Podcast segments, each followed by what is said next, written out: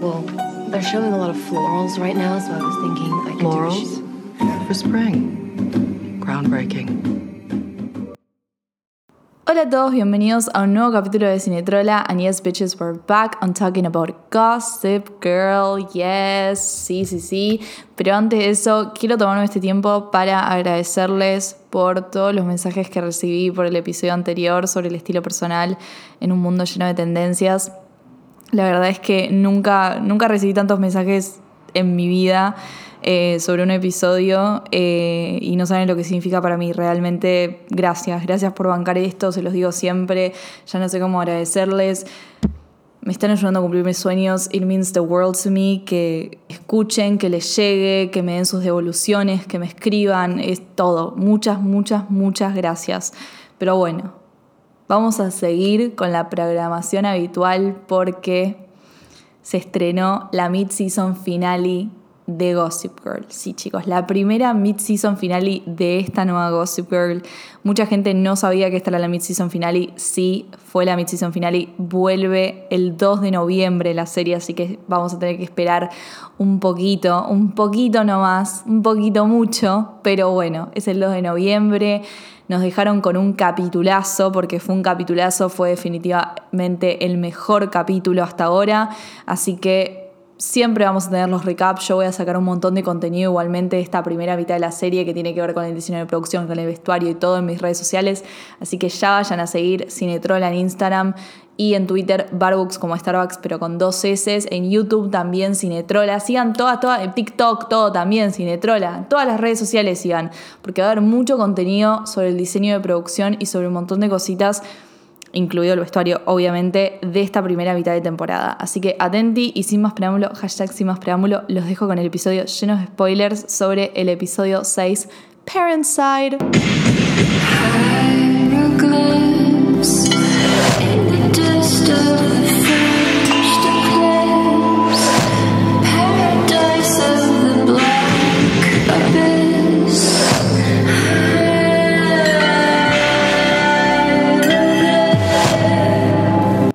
Primero que nada, título inspirado en una de las mejores películas ever, a.k.a. Parasite, ¿ok? Ganadora del Oscar, película que amamos con todo nuestro corazón. Si no te diste Parasite, por favor, anda a vértela ya. No sé qué estás esperando, peliculón.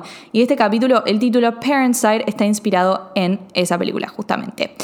Ya me encantó, ya con el título ya me doy cuenta que va a ser un capítulo centrado muchísimo en los padres y yo lo vengo diciendo desde siempre, desde mi episodio de la Gossip original hasta desde el primer episodio de esta, de esta Gossip World, vengo diciendo que un recontra re fuerte del universo gossip son los padres. Amo todo lo que tenga que ver con storylines de los padres, las relaciones que tienen con los hijos, los quilombos que tienen entre ellos, todo este tema. Entonces, por obvias razones, cuando leí el título de este capítulo me emocioné. Y estuve bien en emocionarme porque tuvo todo que ver con los padres. Fue un capítulo muy centrado en los padres, que tuvo mucho drama, que el tiempo estuvo muy bien, estuvo bastante diferente a los otros capítulos, que el tiempo era medio raro, era como que todos tenían medios problemas muy banales y muy estúpidos y es como que me faltaba mucho y sentía que era medio lento el tiempo y no era como drama, drama, drama, drama, drama como era la gossip original, sino que eran bastante más steel. Pero este capítulo se puso las pilas y dijo, ¿querés drama? Te voy a dar drama, papu, te voy a dar drama. Espero que no haya sido solamente porque era la mid-season finale. O sea, no, no, no, es mi, no es de mi agrado que guarden todo este drama solamente para los mid-season finales o las finales, porque para mí sí tienen que tener drama las mid-season finales y las finales, pero digamos que cuando estás hablando de un show como Gossip Girl tiene que haber drama, drama, este tipo de drama en todos los capítulos. Like, that's a fact. Así que espero que no haya sido solamente por eso. Eh, pero bueno, vamos a empezar a hablar del, del capítulo y me parece que una buena forma de reviewing this es como ir por personaje. No sé, ir por personaje porque creo que cada uno tuvo sus temas, estuvieron entrelazados igual, eh, cosa que me gusta, me gusta que cada uno tenga su storyline pero se entrelacen eh, al final o en algunos momentos, pero empecemos por Julian. Julian es como la primera que nos encontramos en este capítulo y yo todavía tengo muchos mixed feelings con Julian porque, como dije en el episodio anterior de Cinetrola, no entiendo qué quiere hacer la serie con ella, no entiendo quién es Julian, no entiendo qué, rol ocupa en esta serie, no entiendo quién es ella como persona, como personaje. Eh, es un influencer, pero al mismo tiempo yo siento que ella no quiere ser influencer, que no quiere estar en donde está. Es raro. Y este capítulo empieza con que su padre, a.k.a. la reencarnación de Gustavo Cerati, Davis, le dice, bueno, te fue mal en los PSATs, que es este examen que, los, que los, los, estadounidenses tienen que hacer para entrar a la universidad. Y lo primero que digo, wow, al fin sabemos un poco de la historia académica de estos alumnos, porque en esta nueva gossip que tenemos a los profesores como protagonistas, lo cual estoy muy en contra y después voy a hablar un poco más de eso, esta es la primera vez que vemos cómo le va a los chicos en el colegio, cosa que en la Gossip original era un replot, o sea, era re importante. Yo lo dije muchas veces. Esto es lo que los chicos le tienen que devolver a los padres, o sea, ellos les dan toda la plata y ellos les tienen que devolver buenas notas y poder entrar a una Ivy League. Y para eso se tienen que esforzar y que les vaya bien en el colegio. Al parecer, en esta Gossip eso no es importante, a pesar de que estamos en Constance Villard, una de las, y en St. Jude, uno de los colegios más exigentes y competitivos en Estados Unidos. No importa acá la historia académica, they don't fucking care. Y básicamente Julian dice que va a volver a tomar los PSATs, pero medio que no le importa. Y ahí el papá tiene una preocupación muy sincera y que me gustó que planteen esta cosa de Onda, tu, tu, cuenta de Instagram no te va a dar una jubilación, básicamente. O sea, no vas a poder, tener, no vas a poder vivir de tu Instagram. No es un trabajo. Eh, lo cual me gustó que planteen esto porque yo creo que la mayoría de los adultos no están al tanto de como las redes sociales, del avance de las redes sociales y de que realmente sí podés vivir de las redes sociales, chicos. O sea, la gente que es influencer en serio gana muchísima más guita que gente que, no sé, labura de abogado, ¿entendés? O sea, es, así, es una realidad. Vos puedes ganar como 200 mil, 200 lucas por posteo, ¿entendés? Por historia. Eh, esto es una realidad. Y me gustó que se plantee esto. No estamos diciendo que es bien o mal, o sea, ya es un laburo y es así, es el tiempo en donde vivimos. Me gustó que se plantee esto, pero Julian ahí dice que ella básicamente que sí puede vivir de su Instagram porque quiere, porque es su marca, porque va a ser una marca, qué sé yo, pero que ella nunca aceptó plata porque ya tenía la del padre, básicamente. Y acá yo me pongo acá y digo, para. O sea, todo este tiempo Julian estaba siendo influencer full time y no estaba ganando un mango. O sea, la mina solamente lo estaba haciendo por el placer de exponerse. Onda, Monet y Luna estaban haciendo todo ese quilombo porque la mina se quería exponer solamente por el praise. Like, what the fuck? Onda, perdone, pero si le pones tanto empeño, si estás tipo, si tus dos mejores amigas están tipo, no, sacate la historia ahora, tenés que subir tal y tal y cosa, o sea, como que están todas muy metidas, yo mínimo espero que estén ganando un poco de guita. Onda, yo como, o sea, pero en no es believable, ¿entendés? ¿Cuántos seguidores se supone que tiene Julian? A ver, estamos hablando de que, de, o sea, gente con 20.000 seguidores ya gana plata con sus redes. Chicos, no es, o sea, vos me vas a decir que Julian nunca hizo una ad con una marca, no hizo un collab con una marca y es influencer. ¿De qué me estás? ¿Qué tipo de influencer es Julian? Yo no entiendo, o sea, eso ya me pareció unbelievable y acá entra, esto tiene que ver con que yo no entiendo su personaje no entiendo su personaje. O sea, está bien, vos vivís de tu papá, sentís que no necesitas plata porque tu papá te da plata. Pero igualmente, se te presenta la posibilidad de que te paguen por tus redes. No la, vas a, no la vas a agarrar, o sea, ¿por qué no lo agarras? Es como básicamente te dan, no sé, un vestido lindo y te pagan por subir una foto y que le haces, no, no, no me pagues, tranqui. Es raro, es raro, no me pareció para nada believable. Y bueno, básicamente para convencer al papá de que ella pueda hacer una marca, llama a Luna, que por ahora el único, el único, la única característica de Luna es como ser shady y querer ser, no sé qué quiere ser Luna, es raro el personaje, o sea, como dije, tipo, es, un, es una minion que la quisieron hacer un poco más graciosa, pero su único labor es querer que Julien o quien sea que esté arriba, tipo, esté bien y se ve bien vista y como que tiene este medio línea, medio cringy de ay, esperé toda mi gasto por esto, de que vayas de content a creator, de icon a icon class, y es como... ¿Quién sos Luna? Vos también, ¿entendés? O sea, es como raro. Y posta me gustaría conocer más de ella. Eh, además de que no hubo ninguna mención en este capítulo de Monet. Monet no apareció en todo el capítulo, nadie la mencionó. Y teniendo en cuenta que cómo terminó el capítulo 5, que básicamente las traicionó, me pareció muy raro de que no se haya mencionado, de que no hayan dicho nada. O sea, era la mejor amiga de Luna, de Julien. Fue raro, raro todo. Quiero saber quién es Luna, quiero saber quién es Julien, quiero entenderla. Pero bueno, Luna le organiza este medio pitch meeting con Sephora, con Glossier, con L'Oreal, con Revlon, con todas estas marcas. Y acá tenemos una escena que a mí, a mi gusto me pareció bastante cringy y me pareció extremadamente larga. Yo la hubiese cortado. Los capítulos son muy largos, los de esta Gossip Girl duran como una hora. Y para mí esta escena se podría haber cortado tranquilamente, acortado lo que sea, porque me pareció muy aburrido escuchar tipo los pitchings de las diferentes marcas. It was like, what the fuck am I watching? Eh, y es como que está Davis ahí y es toda una conversación súper frívola y, y es, no sé, tampoco entiendo porque como que Julian está ahí porque quiere probarle algo al papá, pero al mismo tiempo no le gusta lo que está escuchando porque ella misma le parece que es frívolo. Entonces es como que tiene este, esta dualidad de quiere laburar de esto, pero realmente no lo quiere porque es como que está como, um, mm, think, qué sé yo, y se va medio insegura hasta que finalmente eh, habla con la, la representante de Sephora y le dice que básicamente que Sephora prioriza las voces de sus eh, partners y qué sé yo antes que todo y no sé qué. Y bueno, básicamente a Julien le convence eso eh, y decide firmar con Sephora. Ahora, al final del capítulo pasa algo que yo tampoco entiendo, que es que de la nada, de la nada, Julien está interesada en las causas en las protestas, en todo lo social que al principio de la temporada nos hicieron creer que a ella básicamente le chupaba un huevo, porque cuando era novia de Obi se notaba, o sea, era canon de que Obi iba a estas cosas y que a Julian no le importaba y que no era de su interés y que Obi básicamente la tenía que obligar a ir y qué sé yo, o sea, hay todo un diálogo y cuando Zoya muestra interés por las protestas, Julian le dice como, ay, al fin a alguien le interesa algo que a vos también, qué sé yo, estas cosas que vos vas. Y en la nada, al final del capítulo es como que ella, no sé, o sea, se pasa todo el capítulo tratando de buscar un trabajo para demostrarle algo al padre, tipo esta collab con Sephora, qué sé yo, y después va a la protesta que ni siquiera le interesa, que ni siquiera es algo que ella realmente cree, porque ¿quién carajo yo soy? Es Julian, ¿entendés? Yo no sé si, quiere, si cree en eso. O sea, lo que me mostraron del personaje es que ella no cree en eso.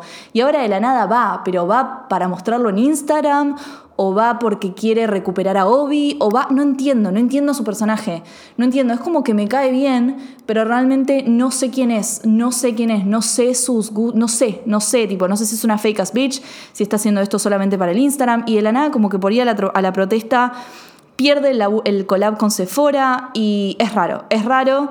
Y otra cosa que para mí es súper troubling, que esto tiene que ver con el papá de, de, de Julian, y no solamente tiene que ver con el papá de Julian, tiene que ver con el papá de Zoya, que es que me parece muy, muy raro que las hayan dejado ir a la protesta, así como si nada, eh, siendo dos mujeres afroamericanas, entendiendo que para ellas no es lo mismo ir que para, no sé, Obi, que es un hombre blanco, rico, privilegiado, ¿no?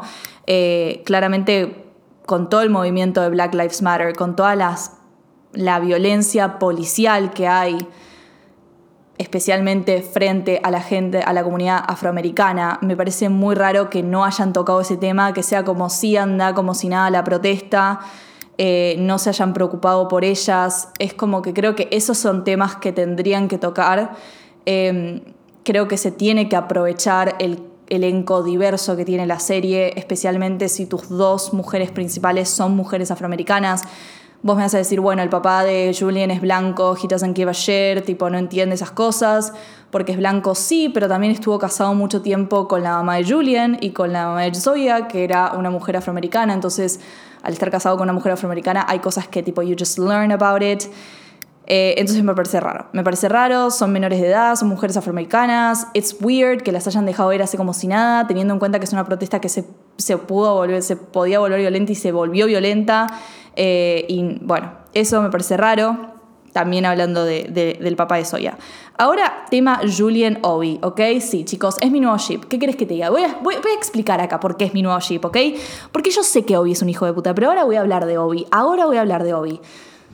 Yo sé que es un forro, yo sé que es un varón horrible, pero me pasó algo, me pasó algo con Julian y en este capítulo, y es que los ships, chicos, llega un momento en tu vida que te das cuenta que los ships no se eligen. Los ships te eligen a vos. Los ships te eligen sin darte cuenta. Vos pensás que yo quiero shipear a Julian a Obi, no, no, elegiría no shipearlos, pero los shipeo.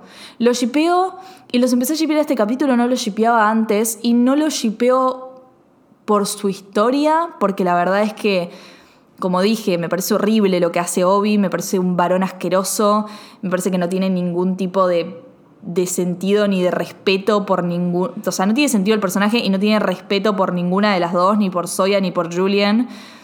Eh, y me parece cualquier. O sea, la relación de Julian y Obi nunca la entendí porque básicamente nos la quisieron vender como que si ellos fueron esta Golden Couple onda Blair y Nate al principio de Gossip Girl, pero como dije en mis episodios anteriores, no nos mostraron nada de la relación de Obi y Julian. Tipo, yo no entendía por qué estaban juntos, no sé hace cuánto tiempo estaban juntos, de la nada nos entramos en este capítulo que la mamá de Obi tenía monogrameado las sábanas, las toallas con las iniciales de Julian. ¿Cómo? ¿Hace cuánto? O sea, ¿hace cuánto estaban juntos, entendés? Y nos lo mostraron cinco minutos juntos que se odiaban en esos cinco minutos y el chabón le cortó de la manera más despreciable ever y a los dos días se fue con la hermana. Es como, no sé cómo, no, no me creo su pareja, realmente no sé quiénes eran ellos pre eh, Soya, porque nunca nos lo mostraron.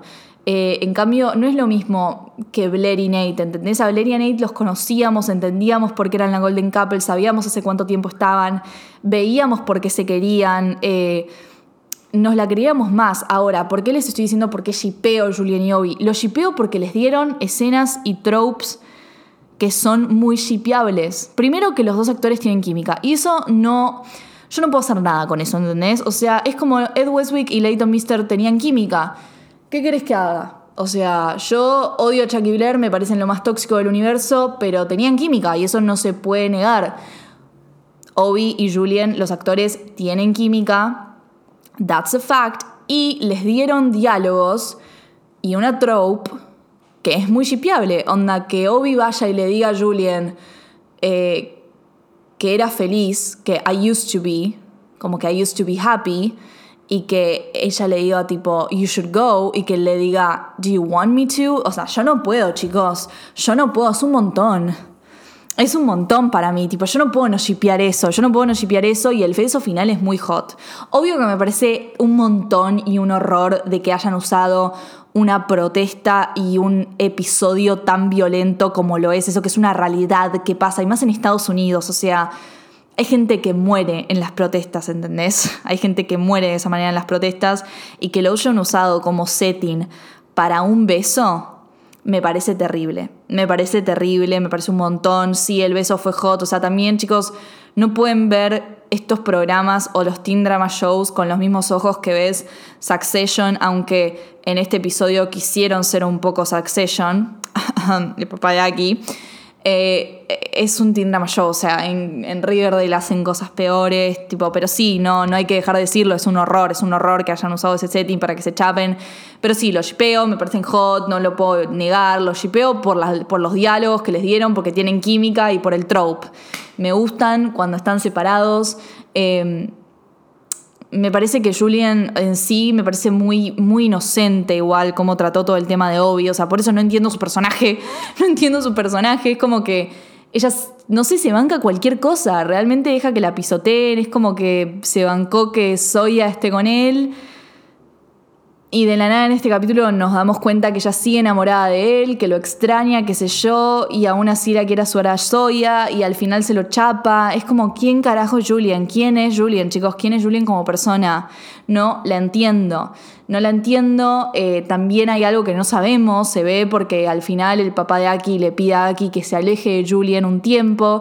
Y decimos, ¿qué carajo tiene que ver el papá de Aki con Julian? Tipo, ¿what the fuck is going on here?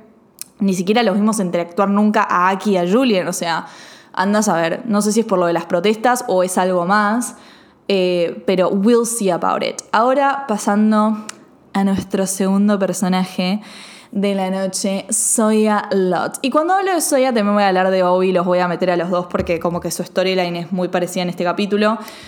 Básicamente viene la mamá de Obi de eh, Alemania y me parece una mujer, una MILF. Es una MILF, es una alemana hot, que la amo, muy gossip, muy gossip la mujer. Es como toda, sí, sí, es como una Lily van der Woodsen, pero más mala y alemana. Eh, y me encanta. Y básicamente vuelve la mamá de Obi y como todo adolescente progre, como todo adolescente rico pro, progre, eh, Obi es súper, súper revolucionario cuando no están los papás en la casa, pero cuando vuelven los papás es un bebé de pecho y es como, mami, pagame la tarjeta. Eh, a, nadie, a nadie le sorprende eso y, y si hubiese sido de otra manera no, no hubiese sido creíble. No me molesta que Obi sea así porque me parece que va con su personaje. Creo que Obi es el personaje que más entiendo de la serie, tipo es un varón hijo de puta, punto. Eh, y es un rico con culpa insoportable, pero es eso, o sea, va con su personaje todo lo que hace. Eh, y básicamente en este capítulo lo que pasa con Obi y Soya es que nos damos cuenta que se odian, sobre todo Obi la odia a Soya y no quiere ser más su novio, es como que ya no sabe qué hacer. Vuelve la mamá, Soya se entera por Instagram y le dice, che amigo, no me vas a presentar a tu vieja. Y Obi le dice, ah, no, porque se va al toque, se va como mañana y no hay tiempo y ah, ah, ah". Y como que Soya dice, upa, me, está, me quiero ocultar de su mamá. Y Soya tiene la grandiosa idea de pedirle consejos a Julien, o sea... ¿Por qué? Esto está muy mal. ¿por qué Julien le está dando consejos a Soya sobre el novio que le robó, ¿entendés? Como que está mal, está mal, no pueden hablar de él, no es normal que hablen de él. Like, quieren que esté todo bien, perfecto, pero tengan una regla que sea no hablar de, Obi, porque es, es, morbo, está mal, chicos, está mal. No, no, no es raro, no, no, o sea, perdón, no, no está bien. Es raro. Pero bueno, eh, Julian le dice a Soya, vos la tenés que rastrear a la mamá, porque a mí me pasó lo mismo con Obi, rastreala básicamente, sé una completa desubicada, presentate vos misma a la madre y hace y listo, porque sos una persona eh, confrontativa. Y yo estoy como, what the fuck, like, what? o sea, ¿a quién se le ocurre, entendés? ¿A quién carajo se le ocurre estoquear a la mamá de tu novio? Y presentarte vos misma. O sea, está mal, está todo mal. Habla con tu novio. Onda, hablale, decile a Obi, che, como una persona normal, madura, eh, quiero conocer a tu madre. O sea, chicos, ¿quién a los 14 años hace esto? Porque ustedes me dirán, bueno, Soya tiene 14. ¿A los 14 haces esto? Yo a los 14, pero ahora no te lo hago, menos a los 14. A los 14 me agarraba un ataque de ansiedad de tan solo pensarlo. Tipo, no, no, no, no. Pero bueno, Soya lo hace. Soya lo hace porque drama. Soya va, le, le, se mete en esta peluquería ultra VIP en donde está la mujer alemana haciéndose el brushing, no sé, como una diosa. Y Soya se presenta así, corta, ¿entendés? Y la mamá le dice, ¿qué? ¿Quién sos vos, Chirusa? Y Soya le dijo, yo soy la, novia de tu, de, tu, de tu hijo, de Otto. Y le dice, no, my, son, my son's girlfriend is Julian Calloway. Everyone knows that. Y yo estoy como, oh my fucking god. Keep talking, girl. It's ASMR. Y Soya, como pendeja desubicada, porque si hay algo que la describe Soya en este capítulo es ser pendeja desubicada, le muestra un posteo de gossip como, mira chiquita, sí, somos novios, qué sé yo, y ahí la mamá como una mujer sofisticada y elegante y respetuosa le dice, bueno, perdóname, vayamos a cenar, vení, te invito a cenar con nosotros, qué sé yo, y Soya dice, no, no, no.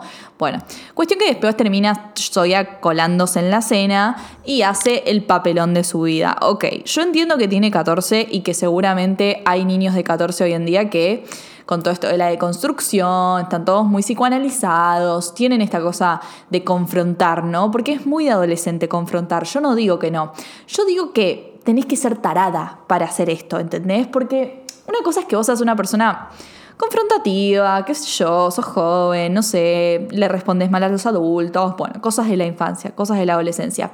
Pero vos estás yendo a esta cena sabiendo perfectamente que va a estar la mamá de tu novio a la que vos querés impresionar y le querés caer bien, va a estar el papá de Aki, que es una persona que vos odias, porque la odias porque, no sé, eh, es republicano, porque es conservador, porque es una mierda de persona, básicamente, y vos lo odias y sabés que va a estar en esta cena. ¿Para qué vas? ¿Para qué vas si sabés que no te vas a poder controlar? Si sabés que vas a mandarlo a la mierda. O sea, vos te pensás que esta es tu forma de quedar bien. O sea, es como que no tiene sentido, ¿entendés? Como que entiendo un comentario, un comentario sarcástico sobre el wiretapping, pero vas a estar toda la cena, toda la cena haciendo eso, hermana. Cuando este viejo te está pagando tu comida, boluda hipócrita, no vayas a cenar y listo. ¿Para qué vas? ¿Para qué vas? ¿Para qué verga vas? ¿Entendés? Explícamelo. Es como que ya llega un punto que decís, che, pará, loca, pará, cuando se mete en lo de la denuncia. Pará, ¿no habías escuchado sobre esta denuncia hasta que el viejo este te lo contó? Aguantá, aguantá, por favor, sos infumable, sos muy insoportable, callate la boca, ne, pendeja de mierda. O sea, no estoy diciendo que Obi sea ningún santo porque me parece horrible lo que le hace Obi en la cena, en la cena Soya porque real es, se ganó el premio al peor. Si ya, si ya se había ganado el premio al peor varón, ahora se gana el premio al peor novio porque es terrible. O sea, si vos después de esta cena no te das cuenta que, so, que Obi odia a Soya, yo no sé, chicos. O sea, le da vergüenza. Le da mucha vergüenza su novia. Le da vergüenza le, cuando le dice tipo, Soya, what are you saying? Tipo, ahí en el medio de la cena, es como, en vez de tratar de ayudarla, está en una situación súper incómoda, que no encaja, y en vez de ayudarla, el chabón, el chabón se pone completamente en contra de ella. La escena de la mano, que le quiere dar la mano y él como que se la suelta. Es muy fuerte, es, es como... La odia, realmente la odia, tipo, es... Y, y, no solamente lo vemos en este capítulo, lo vimos en los otros capítulos que se nota que Obi es como que pensó algo de Soya que al final no terminó siendo eso, o le gustaba, a ver, yo creo que a Obi le gustaba la idea de Soya, le gustaba la idea de estar con una persona, no sé, woke, con una chica woke que no sabe su misma clase social, porque iba con su, con su, no sé, con su imagen, su imagen de chico progre, iba con, iba con eso, pero después cuando finalmente estuvo con ella se dio cuenta que no, no le cabe, tipo, no le cabe, realmente no le gusta, eh, es el típico chabón. Es, es, por eso digo, yo lo entiendo como personaje, porque hay gente que es así. Eh, se aburrió los dos días, se dio cuenta que no la conoce porque no la conocía y no le gustó, no le gustó, no se enamoró y por eso decide volver con, con Julian. Es, es el varón más básico del universo. Pero bueno, básicamente eh, Soya tiene este momento muy confrontativo con la cena, que básicamente le cae mal a todo el mundo.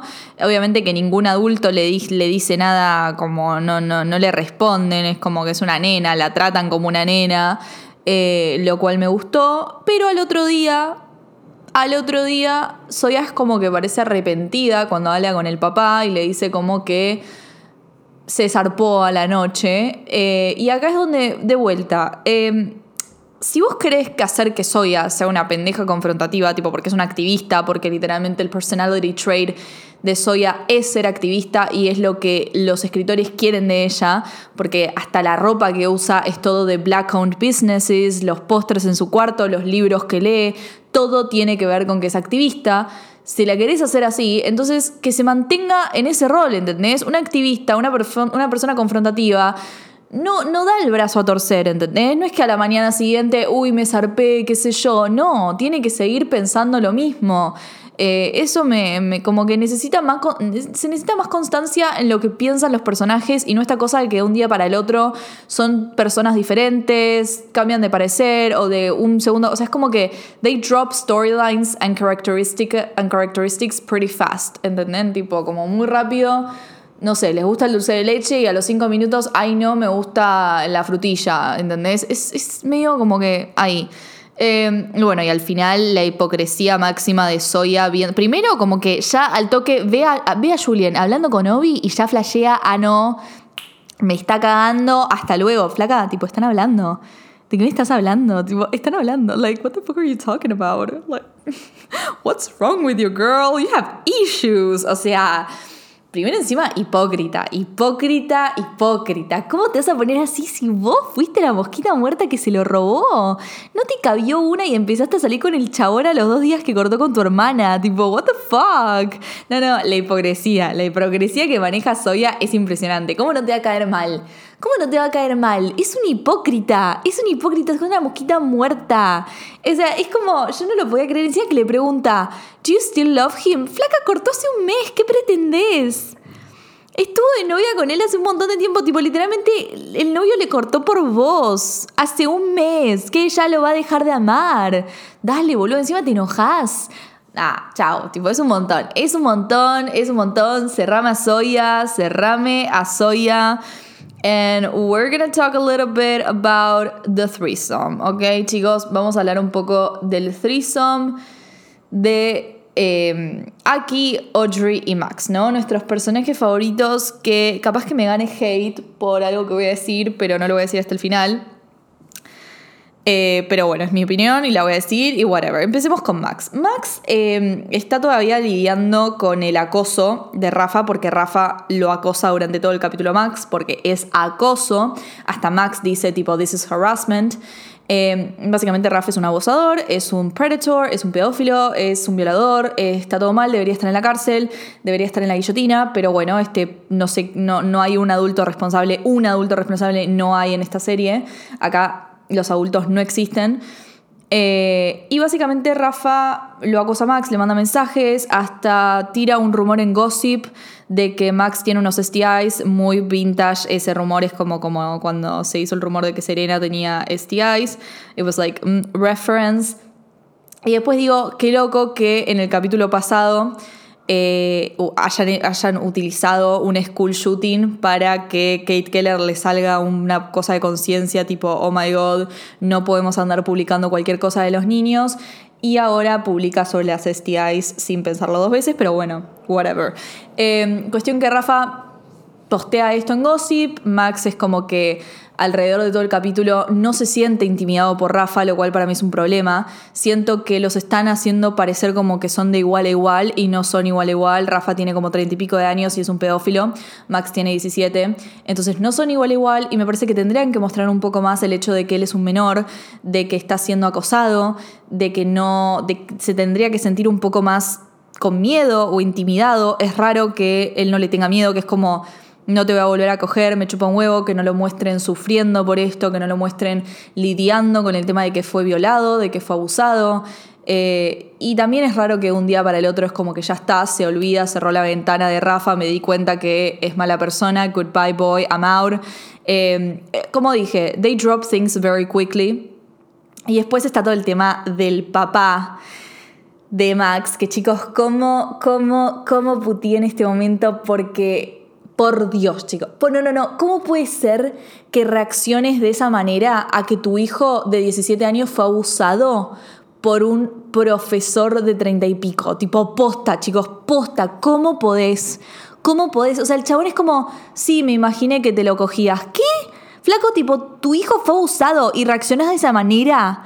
Reaccionas de esa manera y tu hijo mismo te tiene que pedir, por favor, que te alejes de Rafa de su violador, de su abusador. No, no, chicos, eh, o sea, es como, me pareció muy fuerte porque, tipo, yo necesito que un adulto responsable diga, che, Rafa es un abusador, Rafa te abusó, Rafa abusó de Max, Rafa es un pedófilo, Rafa es un predator, necesito que alguien se lo tome con la gravedad de lo que es, ¿entendés? Y si un padre, un padre no lo hace, ya no sé quién lo va a hacer, ¿entendés? Porque por lo menos cuando los padres de Arya, y estamos hablando de Pretty Little Liars que re romantizaron a la pareja de Ezra y Arya, cuando los padres de Arya se enteraron que Arya estaba con Ezra, se volvieron locos. Tipo, se volvieron locos, fue todo un drama. Fue como el problema. Acá es como, he doesn't give a fuck. He even got, went on a date with him. Tipo, no, es terrible. Eh, realmente eh, es terrible esto. Y después, bueno, ni me hagan hablar del video porno que vimos, porque fue porno y me parece que estuvo re de más. No estoy a favor de que muestren esas cosas. Fue tipo súper turbio y no está bien. No está bien, tipo, literalmente vimos porno.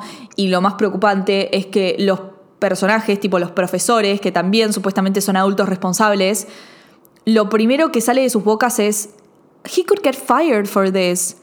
Tipo, lo único que les interesa es que el chabón, que es que Rafa pierda su trabajo.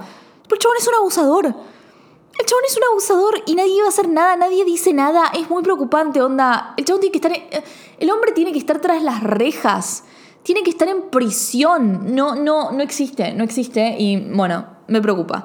Pero bueno, lo siguiente que hizo Max en todo el capítulo fue como ayudar a Audrey porque en este capítulo es como que te quieren de la nada mostrar que el trío sigue vivo a pesar de que Max se alejó completamente de Audrey y Aki durante toda la temporada, tipo solamente estuvo como un capítulo con ellos en donde se agarró a los dos en el mismo capítulo y después desapareció, pero en este último capítulo como The Threesome is back y a Sudden son todos amigos. Eh, y bueno, Audrey está en su fase súper, súper neurótica. La vemos a una Audrey neurótica que me parece que me gusta, me gusta lo neurótica que es, me gusta que tenga muchas cosas de Blair. Siento que le falta un poco más, siento que la quiero ver un nivel más arriba, más neurosis. Eh, está pasando por un momento muy duro, claramente. Su mamá está en. casi se muere, tuvo una overdose. Eh, y está como muy, muy, muy nerviosa. Se le escapa en la cena eh, con el papá de Aki de que Aki es- no es eh, heterosexual, que no, no dice exactamente qué es, básicamente es como que da a entender que es queer. Eh, y como que se siente terrible porque siente que Outed her boyfriend y un montón de gente me preguntó, tipo, estuvo mal lo que hizo Audrey, Outed eh, que le dijo al papá que aquí, qué sé yo, y mucha gente se lo tomó como súper mal. Y la verdad es que yo creo que sí, obvio que está mal out anyone, tipo decir que alguien es gay cuando esa persona todavía no está lista o lo que sea está muy mal, nunca por favor lo hagan porque es, horrible. Eh, pero yo creo que Audrey lo hizo en un lugar de neurosis, de nervios, o sea, está pasando por un momento súper difícil. Eh, siento que hasta que se sintió, hasta se sintió ella misma como terrible al respecto. Eh, lo hizo sin querer, tampoco es como que... y encima lo hizo en un acto de querer defender a su novio, de querer protegerlo. Eh, yo ya les dije, a mí me encanta la pareja de Aki y Audrey porque siento que tienen una pareja muy tierna. No siento que necesariamente tengan química, siento que son los dos muy lindos y hegemónicos y qué sé yo, pero me parece que son tiernos. Eh, ese paralelismo entre que Obi le suelte la mano a, a Soya y que Audrey se la dé a Aki es muy lindo. Es muy lindo realmente. Eh, se protegen, van a estar el uno ahí para el otro. Es como que siento que tienen un tipo de relación medio como President y First Lady. You know what I mean? O sea, ponele que Audrey es la president en este caso y aquí es muy first lady, first man. Siento que tienen ese tipo de relación y me da ternura. Eh, y bueno, y después lo que me parece muy raro es el shift del final de Audrey. Es raro, es raro que de la nada es como que, bueno, estuvo todo el capítulo súper nerviosa por la mamá, neurótica, neurótica, neurótica, y de nada al final, trío out of nowhere, cuando no hubo ningún tipo de tensión sexual en todo el capítulo hacia Max, entre Aki, Max y, Audrey, no hubo ningún tipo de tensión sexual y es como que de la nada, pumba. Eh, y acá viene la cosa de que a mí no me gustó lo de este trío. Bueno, primero voy a hablar de Aki. Pará, me olvidé de Aki. Perdón, chicos. Aki yo lo amo. En este capítulo conocemos al padre, que literalmente es un Roy, o sea, se nota muchísimo. Y esto ya lo sabíamos porque George Safran, el executive producer, dijo que quería que esta Gossip Girl tenga cosas de Succession. Tipo, literalmente el chabón se inspiró en Succession para hacer cosas, eh, cositas de esta Gossip. Y estoy segura que el papá de, el papá de, de- aquí literalmente está sacado de Succession. Eh, quiere ser un Roy, es un personaje muy complejo, es un conservador. se- creo que sí, es republicano, es republicano. Eh, está metido en los medios, no entiendo muy bien su laburo, pero se ve que es un hombre poderoso. Eh, y la madre de aquí es un amor, y es un amor, me cae bien, me, da la impresión de que aquí tiene mucha ansiedad social por los padres, claramente. No es, siento que no es muy cercano ni a su madre ni a su padre, le cuesta eh, abrirse con ellos. Vemos un poco de la casa de Aki, lo cual me interesó, pero después voy a hablar más al respecto. Eh, y más que eso es como que trata de ser un buen novio a- a- para Audrey. No entiendo por qué le dijo de ir a, a- No entiendo por qué carajo le dijo de ir a comer a la casa de... a, comer al restaurante. Tipo, me pareció como súper raro que vaya a comer al restaurante. Like... Why would you do that? Onda, tu novia está mal, está la mamá internada, me parecía como re fuera de lugar que, que Audrey fuese a comer. Eh, pero bueno, en sí me gustó saber un poco más de la, de la vida de Aki, me encantaría saber muchísimo más, sabemos que tiene hermanastros ahora. Necesito más. Como digo, necesito más de Aki, necesito ver más sobre su personaje. Para mí le tienen que dedicar un, episodio entero porque es uno de nuestros- nuestros personajes principales y no sabemos nada acerca de él, al igual que Luna y Monet. Eh, así que we need more. Y ahora, ¿qué me pasa con el trío final? Son los tres muy lindos, son los tres los personajes más interesantes, sé que son hot, nadie tiene dudas al respecto. no me causó absolutamente nada eh, el trío final de ellos besándose, porque para mí no fue algo que se construyó en estos capítulos, o sea, es como que nos mostraron, ni siquiera nos mostraron la escena de sexo entre eh, Audrey y Max, pero no tienen problemas en mostrarnos una sex tape entre Max y Rafa. Eh, no nos mostraron nada de esa escena. Nos mostraron un besito entre Max y Aki y después como que no hubo nada, era como que supuestamente ellos no querían saber nada más con Max y Audrey encima le dijo a Max, te odio, no quiero saber nada más de vos, qué sé yo. Eh, nos mostraron que los dos como que querían saber de Max cuando estaba desaparecido, qué sé yo, y de la nada en este último capítulo como que nos trataron de forzar este trío, que era muy obvio que lo iban a hacer al final, el, el threesome y qué sé yo, porque era obvio que lo tenían que meter antes que se termine la mid-season finale. No sé qué va a pasar después de este trío, no sé si van a hacer como un noviazgo como en Elite, no sé si se dieron Elite, pero en Elite hay una tercera temporada como que está Cayetana, Valerio y Polo se ponen de novio los tres, literalmente son una pareja de tres, no sé si van a hacer eso eh, acá, eh, porque siento que podrían tranquilamente hacerlo, pero en secreto, eh, o sea, siento que lo tendrían que ocultar. Y o no sé si va a pasar que va a ser solamente sexual, estrictamente sexual, ojalá que sea estrictamente sexual. Yo no sé, chicos, hay algo de este trío que no me convence y me siento muy outsider, pero sí, no sé, no sé. Me, me lo tienen que vender más, no sé si de la nada Max se va a unir más a Aki o a Audrey, va a haber problemas con eso, we'll see. Y ahora finalmente quiero hablar un poco sobre los adultos de la serie y el gran problema de que como dije, ningún, ninguno de ellos es responsable, ninguno de ellos tiene un grado de responsabilidad frente a los menores. Son, deberían estar todos en la cárcel, basically. Y si eso incluye a Davis e incluye a, um, al papá de Soya, eh, a Nick, que al parecer como que parecen los, los, más sensatos en esta historia, pero como dije, las dejaron ir a sus hijas a la protesta, así como si nada, eh, ni siquiera teniendo en cuenta que son dos mujeres afroamericanas, como dije, y lo peligroso que es para ellas. Eh, y fue raro, Soya encima tiene 14, chicos, es un montón. Eh, y además el papá de Soya, chicos, no, es muy turbio. Eh, primero es, es, la persona más pajera que vi, muy lechu, muy, muy pajero, muy pajero con Kate, está regalado, le falta el monio encima. Eh, encima en este capítulo nos, nos, enteramos que Kate tiene 24. No sé si tiene 24 en posición final a los 24. Podría tranquilamente tener 24. Igual Tabitha Vinson, la actriz, tiene 25 en la vida real. Así que, like, she could be actually 24.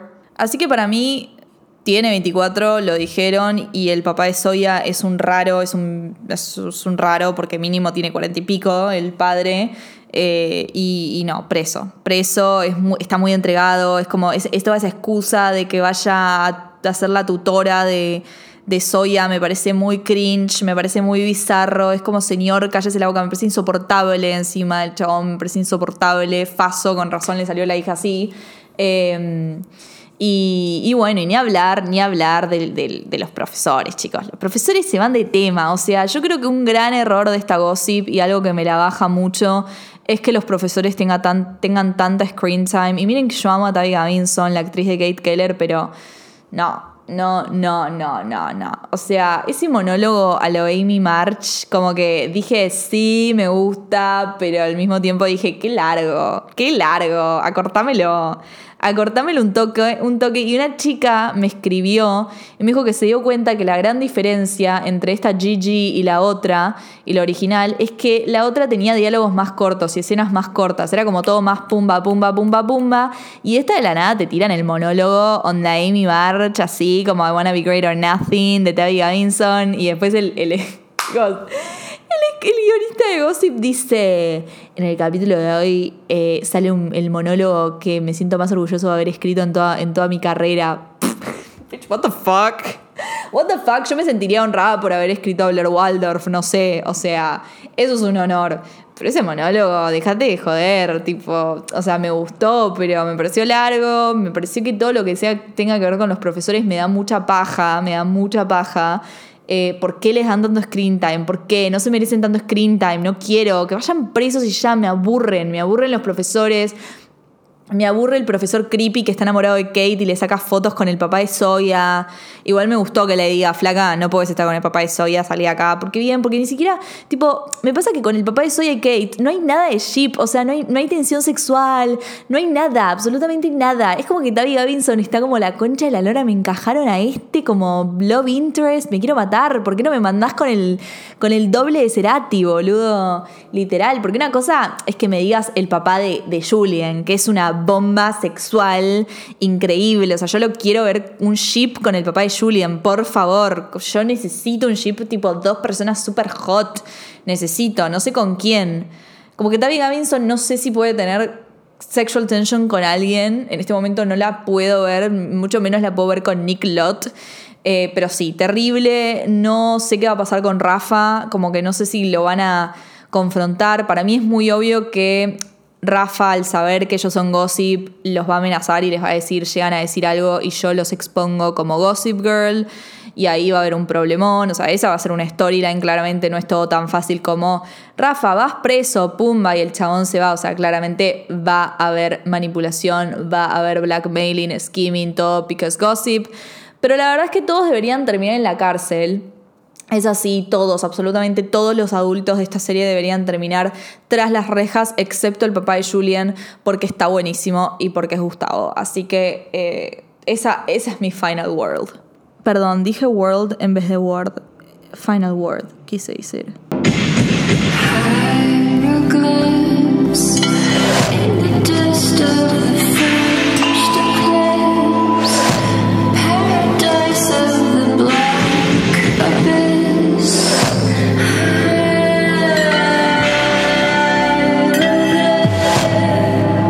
Bueno, y eso fue todo por hoy. Espero que les haya gustado. Eh, les recuerdo que, como dije en la intro, la second half, la segunda mitad de la temporada, vuelve el 2 de noviembre por HBO Max, así que vamos a tener que esperar, chiquillos.